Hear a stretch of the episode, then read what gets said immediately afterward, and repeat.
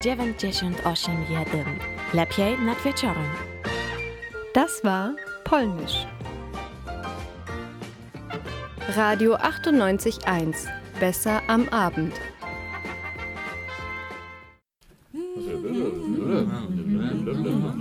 Vera am Abend. Vera am Abend. Vera am Abend. Vera am Abend. Vera am Abend. Vera am Abend. Vera am Abend. Vera am Abend. Vera am Abend.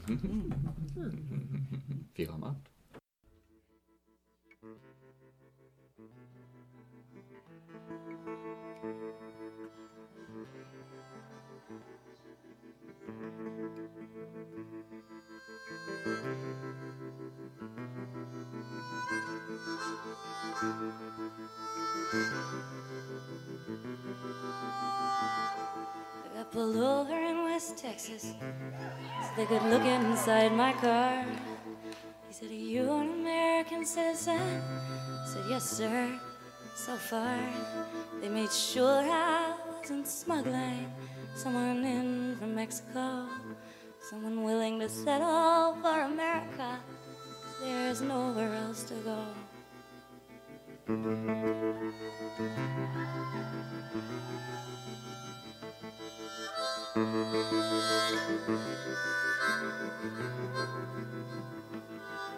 broke down in Louisiana and I had thumb a ride. Got in the first car that pulled over. The middle. Das Gesetz zur Änderung des Polizeigesetzes in Baden-Württemberg in Planung. Gesetz über die Aufgaben und Befugnisse der bayerischen staatlichen, staatlichen Polizei, auch PAG genannt, schon beschlossen. Allgemeines Sicherheits- und Ordnungsgesetz Berlin, Revision geplant. Brandenburgisches Polizeigesetz. Gesetz zur Neuausrichtung des Verfassungsschutzes in Hessen, schon beschlossen. Gesetz zur Stärkung der Sicherheit in Nordrhein-Westfalen. Landesgesetz zur Änderung des Polizei- und Ordnungsbehördengesetzes in Rheinland-Pfalz. Gesetz über die Aufgaben, Befugnisse, Datenverarbeitung und Organisation des Polizeivollzugsdienstes im Freistaat Sachsen. Beschluss steht noch aus. Ja, all diese Gesetze, und das sind noch nicht alle, mit sehr unterschiedlichen Namen, beschäftigen sich mit den Befugnissen der Polizei. Und diese Befugnisse, die wurden und werden in fast allen Bundesländern verändert und vor allem erweitert im Moment. Manche Bundesländer haben bereits Änderungen verabschiedet oder neue Gesetze erlassen, andere arbeiten noch an Entwürfen oder diskutieren darüber. In fast allen Bundesländern gibt es Protest. Immer wieder lesen wir Schlagzeilen über Demonstrationen und Kritik an den Gesetzen oder den Änderungen. Und wir von Vera, wir wollten gern wissen, was genau sich da ändern soll und ja, und was sich ändern wird und warum dagegen protestiert wird.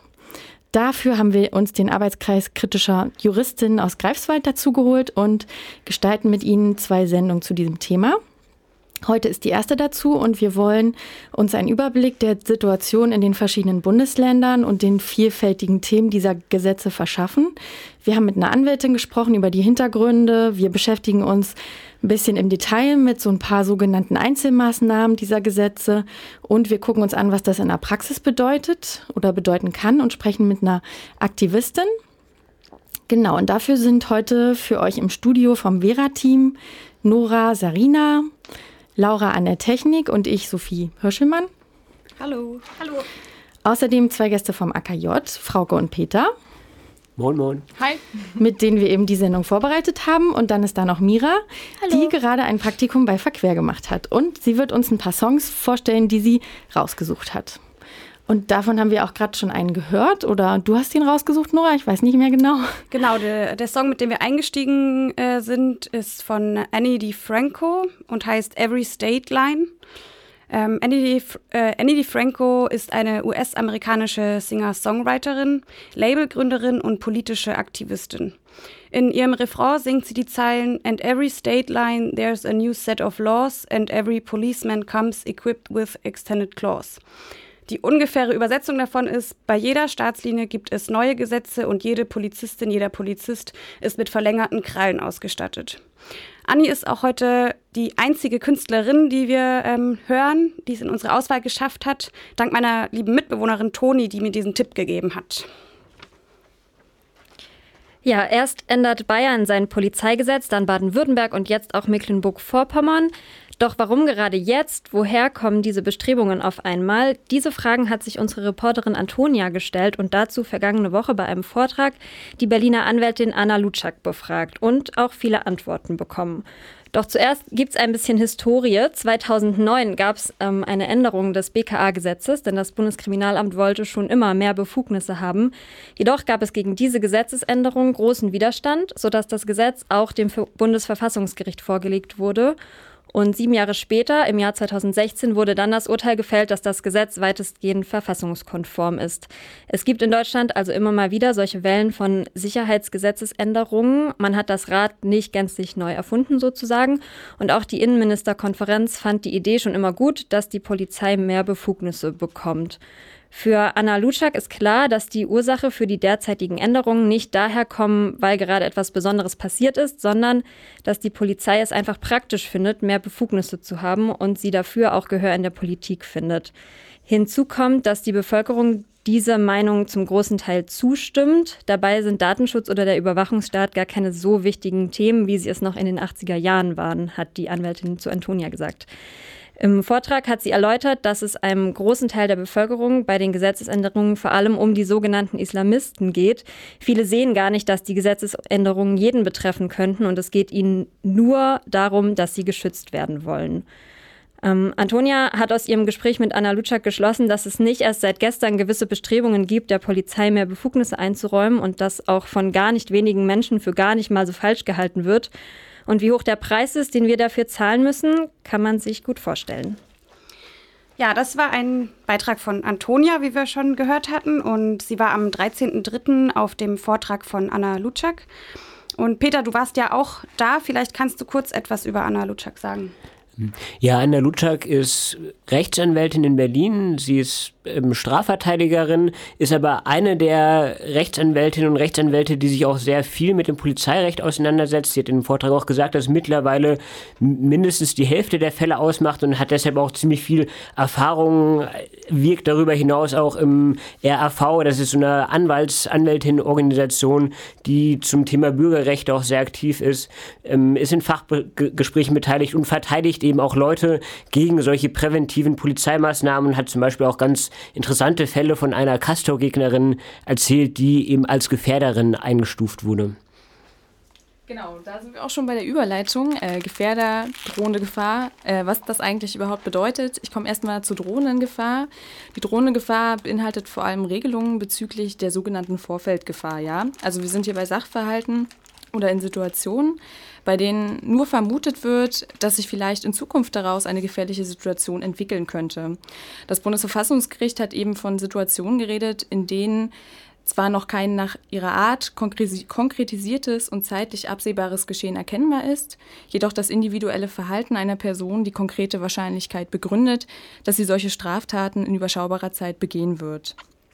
Ähm, wir haben es hier mit einem Gefahrenbegriff zu tun, der speziell an ein Verhalten einer Person geknüpft wird. Deswegen auch diese Wortwahlen, individuelles Verhalten einer Person, das eben eine konkrete Wahrscheinlichkeit begründet, dass irgendwann in Zukunft eine Straftat begangen werden soll. Ähm, der Begriff drohende Gefahr, den hat das Bundesverfassungsgericht eigentlich noch gar nicht verwendet. Der hat erstmals Eingang in die Gesetzestexte mit den Polizeigesetzverschärfungen gefunden erstes Paradebeispiel eben Bayern dafür, äh, im Artikel 11. Und genau, um zum Begriff zurückzukommen, wir haben hier eben äh, ein Gewicht, das eher auf der Täterinnen-Eigenschaft einer Person liegt, eben weniger auf dem Schadensereignis und können eigentlich von einer Gefahr sprechen, die eher personifiziert ist. Ähm, warum das Ganze? Diese drohende Gefahr soll eben die Figur des Gefährders einfangen. Ja? Also wir haben im medialen Diskurs äh, vor allem diese Beschränkung auf die sogenannten islamistischen Gefährder. Dabei sind noch ganz andere Bereiche betroffen, äh, Beispiel Fußballfans, auch äh, politische Bereiche eben. Und genau, die Gefährder sollen eben durch die drohende Gefahr umfasst werden in dem dann äh, im Vorfeld Überwachungsmaßnahmen angeordnet werden können. Äh, was das Problem an der ganzen Sache ist, wir haben keine einheitlichen Legaldefinitionen zum Gefährder. Das ganze Ding dient eben der Polizei dazu, Personen einstufen zu können und festlegen zu können, ob sie eben gefährlich sind. Ähm, genau. Die Kriterien zu der Einstufung sind allerdings nicht öffentlich. Das heißt, man erfährt nicht, ob man jemals als Gefährder eingestuft worden ist oder ob man derzeit ein Gefährder nach der Polizei ist. Äh, genau, und die Gesetzestreue von Gefährdern ist eigentlich irrelevant. Es kommt eben nur darauf an, wie die Polizei jemanden einschätzt. Und dass solche Einschätzungen und Prognosen von großen Unsicherheiten geprägt sein können, ist, ergibt sich wahrscheinlich. ähm, genau. Ja, da stellt sich eben immer noch die Frage, wie man rechtlich mit sogenannten Risikohypothesen eben umgeht. Denn allein die Gefahrenbegriffe, die wir davor schon im Polizeirecht hatten, wenn es eben darum geht, Gefahren im Vorfeld abzuwehren, sind ja schon ziemlich unsicher. Jetzt gibt es erstmal noch mal Musik und zwar von Extra Breit Polizisten heißt das Lied. Laut äh, Wikipedia war Extra Breit eine der kommerziell erfolgreichsten neue, deutschen, neue deutsche Welle-Bands der 80er Jahre. Der Name wurde spontan von einem besonders dicken Stift der Marke Edding übernommen. Extra Breit.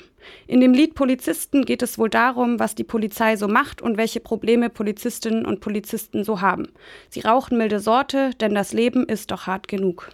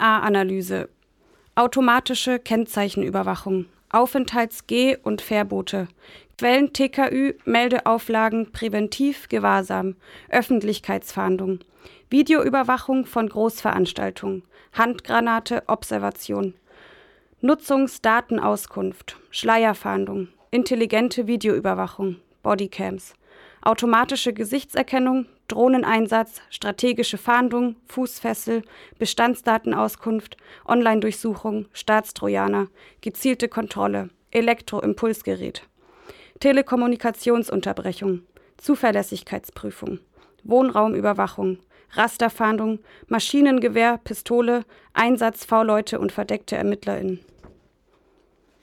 Ja, all die Dinge, die wir da gerade gehört haben, sind sozusagen die Baustellen dieser Polizeigesetze, über die wir heute sprechen. Vieles davon sogenannte Einzelmaßnahmen, die eben durch die Gesetze geregelt werden und teilweise auch neu eingeführt werden. Ja, ich muss sagen, mich hat das irgendwie ganz schön vom Hocker gehauen, als ich diese Liste zum ersten Mal gesehen habe. Es, es sind irgendwie so viele Dinge und äh, teilweise Dinge, von denen ich irgendwie auch nicht gedacht hätte, dass die im Raum stehen können. Videoüberwachung in Gefängniszellen, Wohnraumüberwachung und was soll das eigentlich mit Handgranaten? Also da kann einem schon bei den Oberbegriffen irgendwie schlecht werden.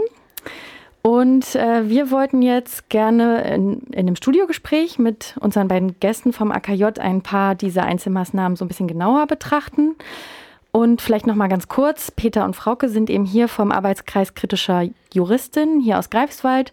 Und genau, sie sind beide Juristinnen in Ausbildung oder schon fertig. Äh, und deswegen tipptopp Gesprächspartner für uns heute. Genau, ganz oben auf der Liste dieser Baustellen, die Nora eben vorgelesen hat, oder dieser Maßnahmen, äh, stand diese DNA-Analyse. Das ist irgendwie eine Maßnahme, habe ich gelernt, die es zurzeit nur in Bayern gibt und da aber auch schon angewendet wird. Peter, was hat es damit auf sich? Wer analysiert da wessen DNA?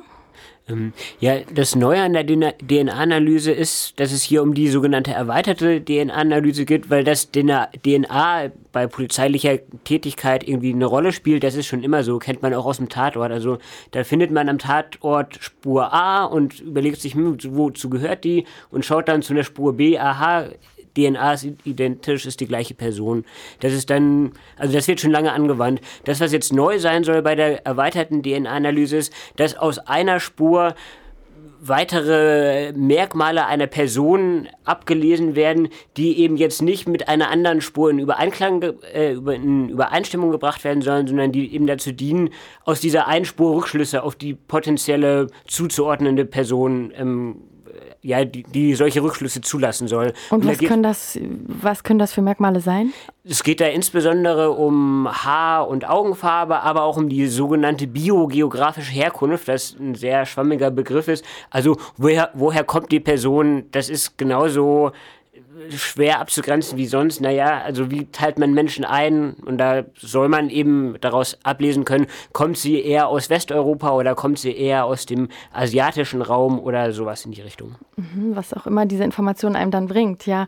Ähm, genau, also wen kann sowas dann betreffen? Also muss ich irgendwie, also da muss dann irgendwie so ein Straf Verdacht bestehen, damit äh, meine DNA da eine Rolle spielen kann. Ähm, ja, genau.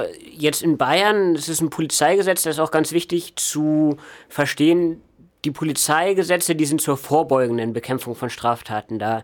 Also ganz viele Sachen, die schon lange angewendet, wer angewendet werden, wo die Polizei zum Einsatz kommt, dient der Strafverfolgung. Also da will man eine bestimmte Straftat aufklären und da geht es dann dazu, naja, dass man potenziell Leute finden mhm. soll. Und man findet eine Spur, hebt eine vermeintlich islamistische Terrorzelle aus und da werden DNA-Spuren gefunden und dann wird geguckt, naja, woher kommen denn die Leute? Kommen die vielleicht eher aus Europa oder vielleicht eher aus Afrika? So, darum soll es gehen. Mhm. Ähm, ähm, vielleicht ein Beispiel, wo, also es ist nicht so, dass die DNA-Analyse noch überhaupt keine Rolle gespielt hat. Es gab, also gibt die auch schon in Deutschland und zwar interessanterweise, das ist gar nicht so bekannt, beim letzten NSU-Mord oder zumindest beim letzten bisher bekannten NSU-Mord an Michel Kiesewetter in Heilbronn war das, 2007.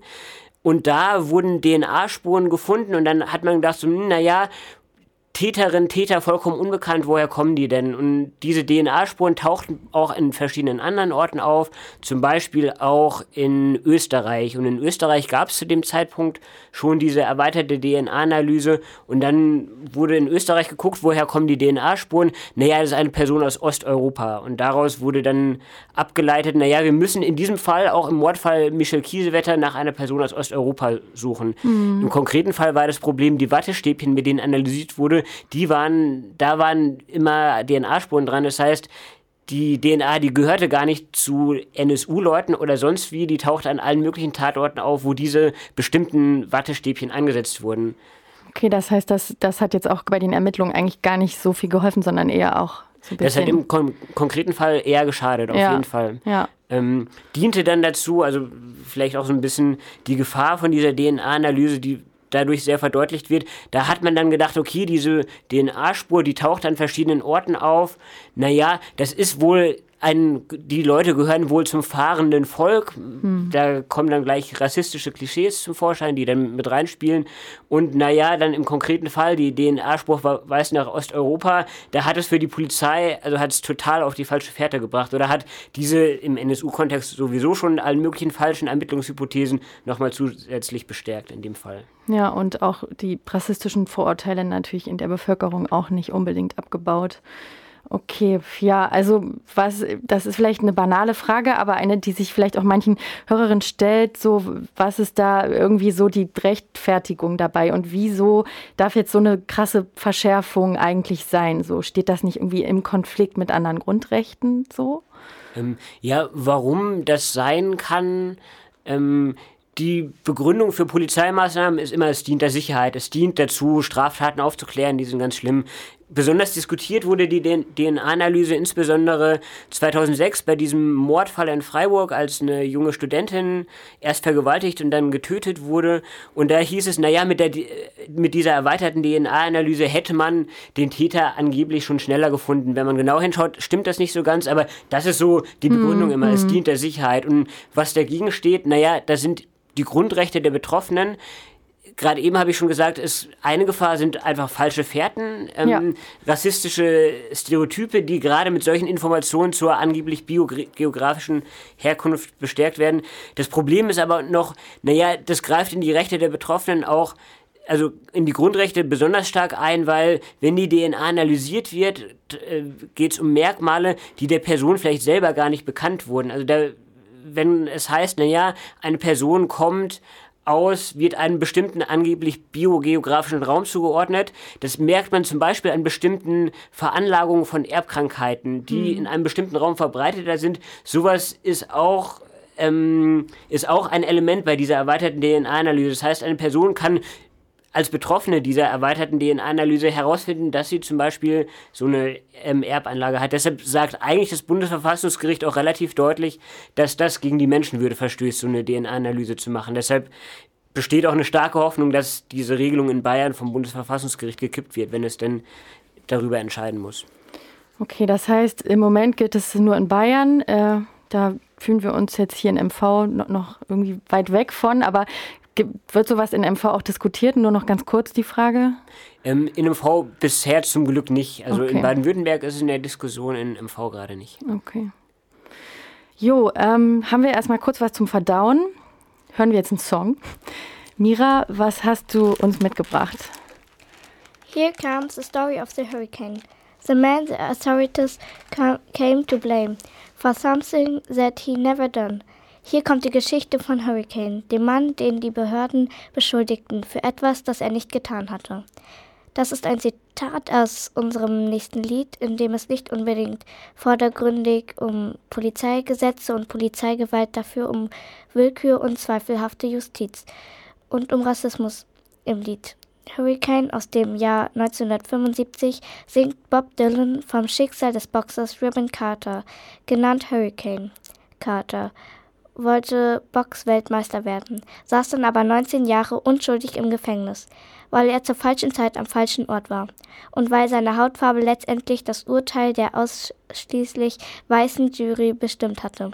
Sein Fall ist einer der größten Justizskandale in der amerikanischen Rechtsprechung. Durch Bob Dylans Protestsong wurde die Geschichte von einem großen Publikum gehört.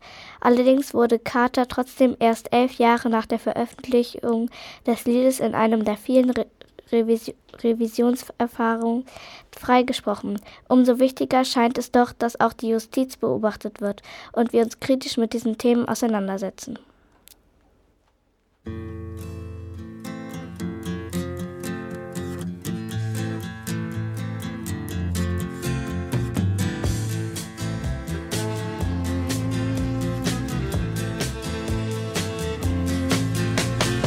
Pistol shots ring out in a barroom night.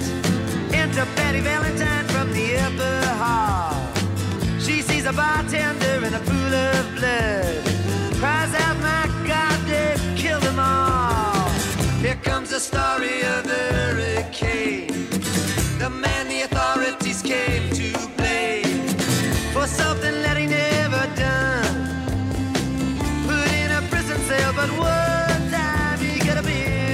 champion of the world.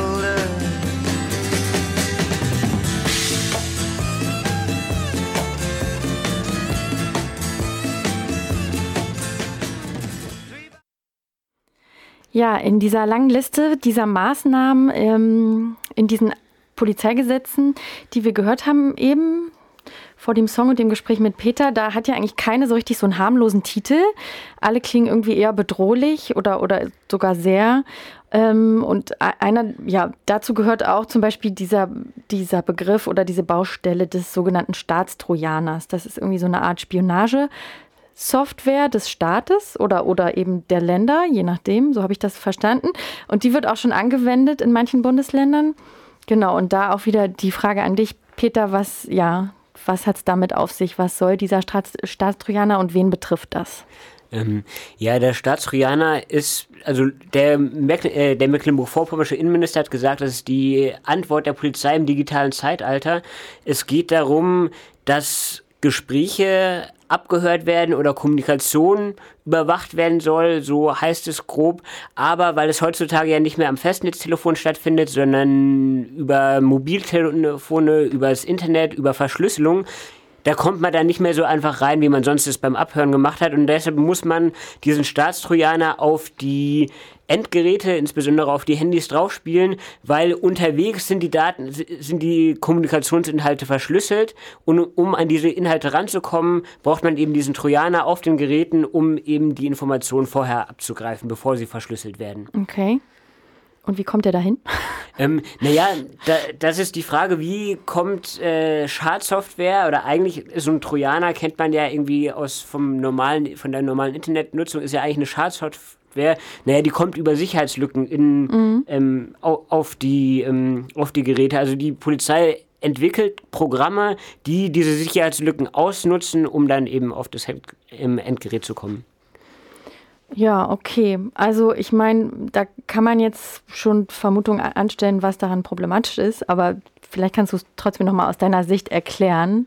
Ähm, ja, das Problem, also erstmal ist natürlich ein großes Problem, dass der Staat äh, eigentlich dazu da ist, um Sicherheitslücken zu schließen und Bürgerinnen und Bürger zu schützen und in dem Fall nutzt er sie konkret aus.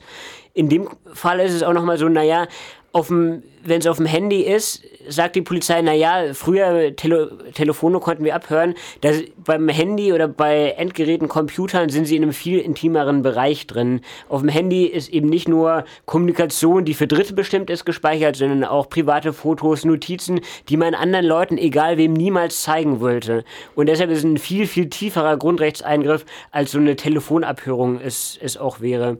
Die Polizei sagt dann, naja, wir unterscheiden da nochmal das, also wenn es wirklich ans große Ganze geht, wenn Festplatten durchsucht werden, das ist die Online-Durchsuchung, da machen wir nochmal schärfere ähm, Voraussetzungen. Wir wollen eine abgemilderte Variante einführen, das ist dann die Quellen-TKÜ, die Quellen äh, Telekommunikationsüberwachung. Das heißt, wir programmieren die Software so, dass sie eben nicht die Festplatte durchsucht, sondern nur dann im Messenger-Dienst, äh, Telegram, Signal, WhatsApp, whatever, ähm, die Nachrichten abgreift, bevor sie geschrieben werden, aber das andere gar nicht betrifft. Das Problem ist, technisch ist das nicht möglich aktuell oder zumindest was Leute, denen ich auf jeden Fall technisch vertraue, sagen, netzpolitik.org oder der Chaos Computer Club, mhm. die sagen, das geht so nicht. Diese Trennung, diese angebliche Trennung zwischen milder Quellen-TKÜ und schärferer Online-Durchsuchung, das ist eigentlich mit diesem Staatstrojaner das Gleiche. Und das wird auch ja sowieso auch schon in der Praxis angewendet gerade, oder? Also es ist jetzt nicht in Vorbereitung, sondern es läuft ja eigentlich schon. Das ist in verschiedenen Ländern eingeführt werden, auch auf Bundesebene. Im, im BKA-Gesetz ist es drin.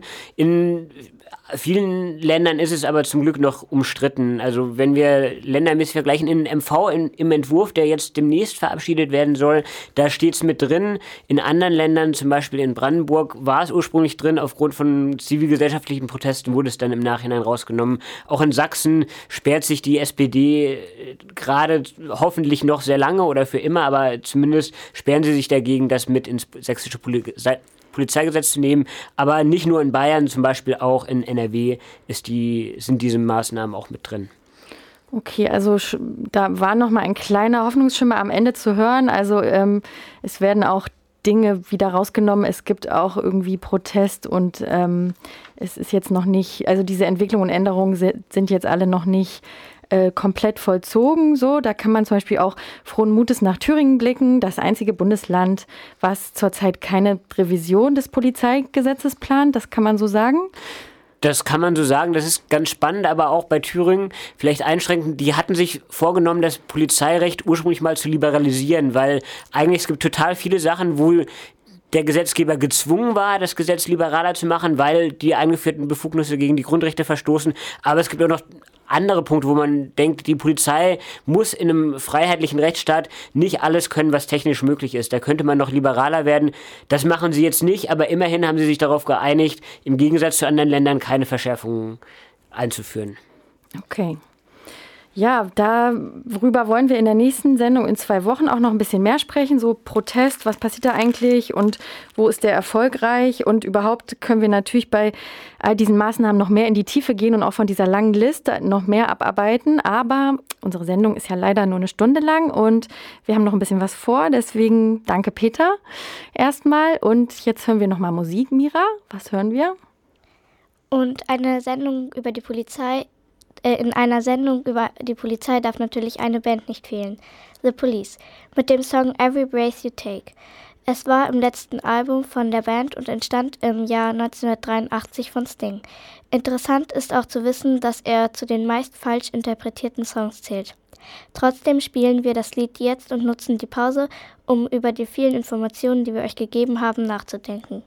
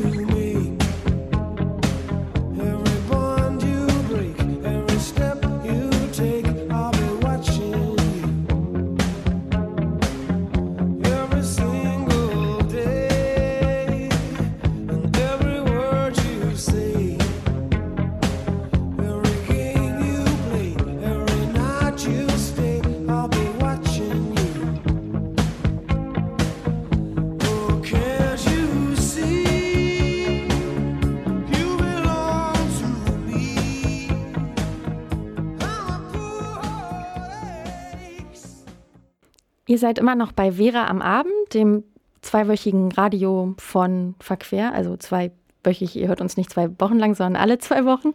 Und heute mit dem AKJ zum Thema Polizeigesetze. Vorhin haben wir schon mal Frauke gehört, da haben wir gar nicht so richtig sie anmoderiert. Sie hat uns was erzählt zum Thema Vorverlagerung und drohende Gefahr. Und jetzt hat sie auch noch mal was mitgebracht zum Thema Gewahrsam, was bei diesen Polizeigesetzen eben auch in Verbindung mit dieser drohenden Gefahr eine Rolle spielt. Ja, genau. Vielen Dank erstmal. Ähm, ja, der Gewahrsam hat vor allem mit den neuen Polizeigesetzen eben nochmal an Bedeutung gewonnen und da speziell der Präventivgewahrsam, also man nennt das auch Unterbindungshaft und da geht es eben darum, dass Personen äh, in Haft genommen werden, um eben Straftaten zu verhüten oder Ordnungswidrigkeiten, die ähm, von erheblicher Bedeutung sind. Was problematisch ist mit dem Präventivgewahrsam, wird natürlich in die körperliche Freiheit der Betroffenen eingegriffen. Ähm, und daher sind hohe Anforderungen an die Polizeibeamten und Polizeibeamtinnen zu stellen, damit die überhaupt erstmal den Präventivgewahrsam anordnen können. Ähm, zuvor, also vor der Polizeigesetzverschärfung, war der Präventivgewahrsam dann erst möglich, wenn eine erhebliche Gefahr vorlag oder ein Verstoß gegen die Rechtsordnung durch bestimmte Personen unmittelbar bevorstand. Und mit den neuen Polizeigesetzen wurde eben auch der Präventivgewahrsam an diese Figur, die wir ja vorhin schon gehört haben, an diese Figur Gefährder geknüpft. Und äh, es wurden auch einige äh, Zeiten also wie lange so ein Aufenthalt eben in Präventivhaft gehen kann, verlängert. Ähm, Beispiel Bayern. Bayern hatte vor der Gesetzesverschärfung eben zwei Wochen Präventivhaft vorgesehen. Ähm, seit August 2017 ist es nun möglich, dass Personen auch bis zu drei Monate in Präventivhaft genommen werden können. Ähm, allerdings, äh, genau, das Problem hierbei ist, dass kein Richter entscheidet, ob die Haft verlängert wird oder beziehungsweise am Ende entscheidet der Richter, ob die Haft verlängert wird, so rum. Ähm, aber wenn die drei Monate ausgelaufen sind, ist der Vorgang natürlich immer wiederholbar. Niedersachsen hat sich ganz nah an Bayern orientiert und wollte vorerst auch 74 Tage Präventivhaft anordnen, aber nach den Protesten sind sie dann auf 14 Tage runtergegangen. Allerdings können da auch 35 Tage noch dazu angeordnet werden und eben hier wird auch an diesen Gefährderbegriff angeknüpft. Brandenburg hat sich auch dem angeschlossen mit vier Wochen Präventivhaft äh, und Nordrhein-Westfalen. Nordrhein-Westfalen hatte vorher zwei Tage und da ist es nun möglich, dass man bis zu einem Monat in Präventivhaft genommen werden kann. Und Nordrhein-Westfalen hat noch so einen gewissen Zusatz. Dort gibt es den Gewahrsam zur Identitätsfeststellung. Der war vorher bei zwölf Stunden und wurde jetzt auf sieben Tage verlängert. Ähm, der wird vor allem, oder dieses Gesetz ist eben vor allem auch eine Antwort äh, auf die Klimaproteste rund um den Hambacher Wald äh, und wird deswegen auch in den Diskussionen Lex Hambi genannt. Vielleicht habt ihr das schon mal gehört. Und ja, warum Präventivhaft? Ja, man sagt, okay, Präventivhaft eben für terroristische Gefährder als Mittel zur Sicherung der Freiheit. So, aber letztendlich soll es eben darum gehen, der Polizei mehr Luft zu verschaffen, damit sie Beweise sammeln kann. Aber es ist schon ziemlich bedenklich, dass der sogenannte Gefährder erstmal in Haft genommen werden muss, eben um so, äh, für eine so lange Zeit, um dann erst Ermittlungen anzufangen. Okay, Mann, oh Mann, jetzt haben wir schon drei Viertel der Sendung darüber gesprochen, was diese ganzen Erweiterungen der Befugnisse für die Polizei bedeuten und was passieren kann, wenn jemand betroffen ist. Gestern hat Nora mit Esra Sommerfeld gesprochen. Sie ist eine von den Personen, die schon jetzt von den Polizeigesetzesverschärfungen in Nordrhein-Westfalen betroffen waren. Und den Mitschnitt vom Telefonat hören wir jetzt. Hallo Esra. Ja, hallo. Hallo. Schön, dass du dir die Zeit für uns nimmst. Richtig cool. Du bist ja ähm, eine der Personen, die im Februar dieses Jahres in Nordrhein-Westfalen mehrere Tage in polizeiliche Gewahrsam genommen wurde. Stichwort Lex Hambi. Vielleicht kannst du kurz erzählen, wie es dazu gekommen war. Ja, genau. Also ich war eine von denen, die in Gewahrsam genommen wurde. Ähm, ja, wir waren in einer kleinen Gruppe unterwegs und haben einen Braunkohlebagger in Garzweiler besetzt, äh, in der Nähe von den Dörfern, die auch alsbald von der Abbaggerung bedroht sind. Das Ganze war Teil einer Aktionswoche als Reaktion auf die Kohlekommission. Viele ähm, andere Aktionen sind auch deutschlandweit äh, zu der Zeit passiert. Und wir und die anderen wollten einfach klar machen mit dieser Besetzung, dass äh, Klimagerechtigkeit nicht verhandelbar ist. Und dann ähm, wurden, äh, wurde uns halt Hausfriedensbruch vorgeworfen und wir wurden von der Polizei ähm, mitgenommen und in Gewahrsam nach Heinsberg gebracht zur Identitätsfeststellung. Mhm. Okay, also ihr wurdet dann festgenommen. Und was ist dann nach der Festnahme passiert?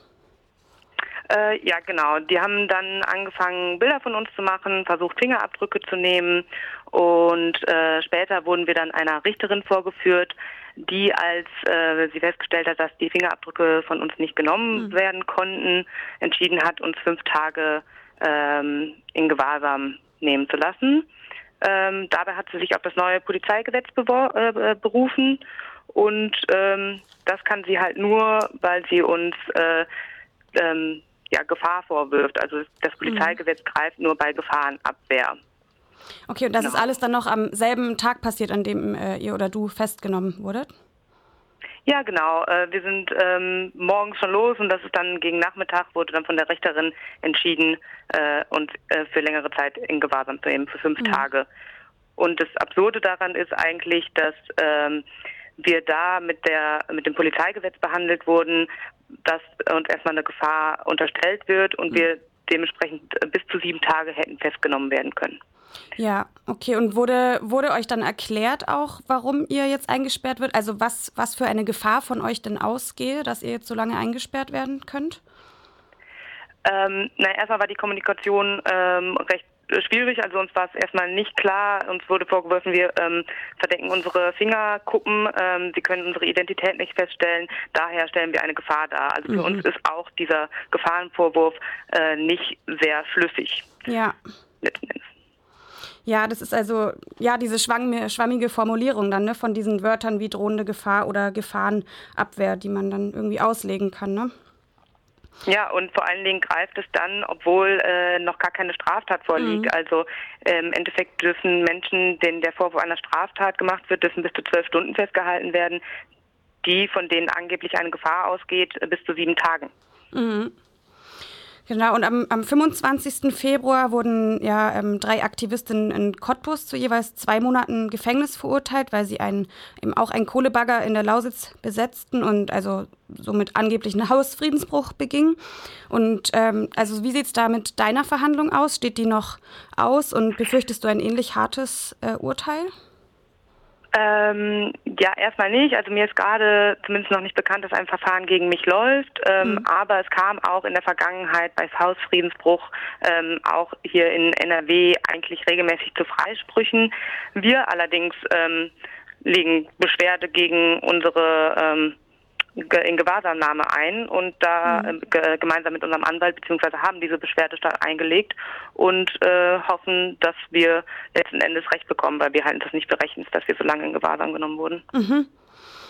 Ähm, ich habe auch in einem Online-Artikel der Welt gelesen, dass die verlängerte Ingewahrsamnahme für Terroristen, aber auch für Hooligans und Kriminelle gelten soll. Und ich ordne dich da halt jetzt in keine dieser Kategorien ein. Und ähm, ja, was denkst du, warum du und andere Umweltaktivistinnen trotzdem davon betroffen sind? Äh, ja, genau, das spricht genau den Punkt an. Das Gesetz äh, sollte der Terrorabwehr dienen und letzten Endes zeigt sich direkt, ähm, es greift soziale Bewegungen an. Also gerade die Klimagerechtigkeitsbewegung wächst immer stärker. Ähm, immer mehr Leuten wird bewusst, dass die soziale und ökologische Ungerechtigkeit groß ist.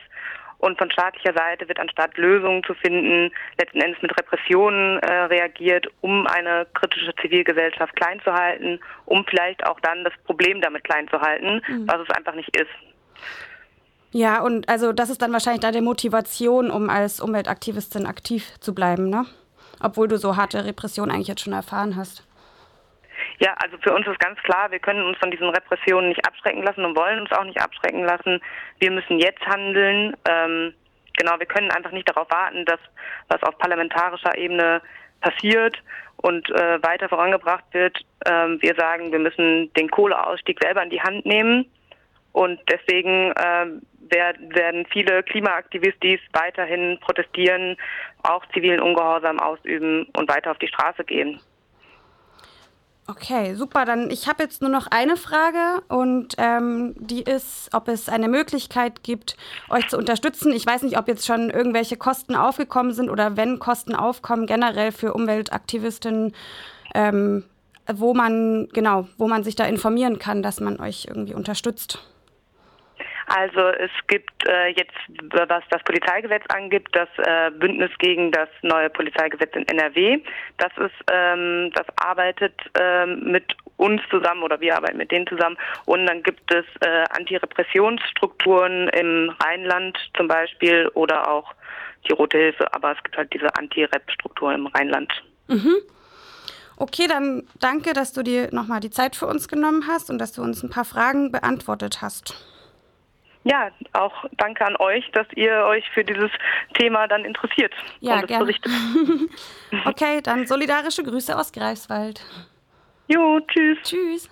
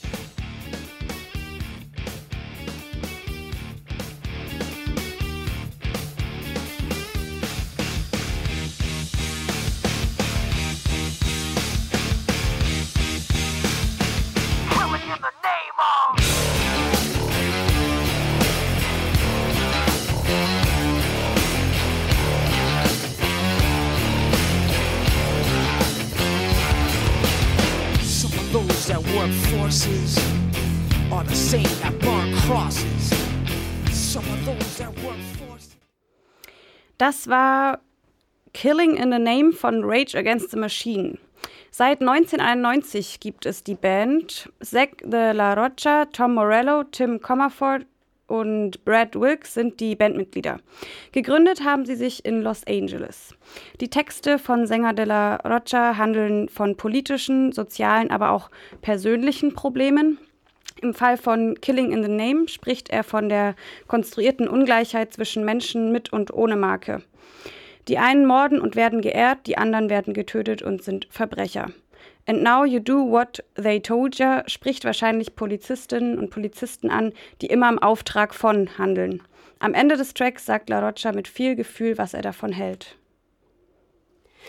Ja, und wir haben jetzt schon ganz viel über ganz verschiedene Maßnahmen geredet, könnten sicher noch stundenlang weiterreden. Wir haben zum Glück in zwei Wochen nochmal eine Sendung und werden uns da zum einen mit militärischen Mitteln der Polizei beschäftigen, werden auch mal einen Blick über den Tellerrand werfen und nicht nur auf Deutschland gucken, sondern auch schauen, was in anderen Ländern in diesem Bereich stattfindet und werden auch noch uns genau angucken, was denn die Proteste so machen. Ja, und das war wäre am Abend. Das äh, war es schon wieder mit unserer Sendung. Ihr könnt uns ne, in zwei Wochen wieder hören, in der geraden Kalenderwoche. Wir sagen alle noch Tschüss. Tschüss. Tschüss. Ciao, ciao. Tschüss.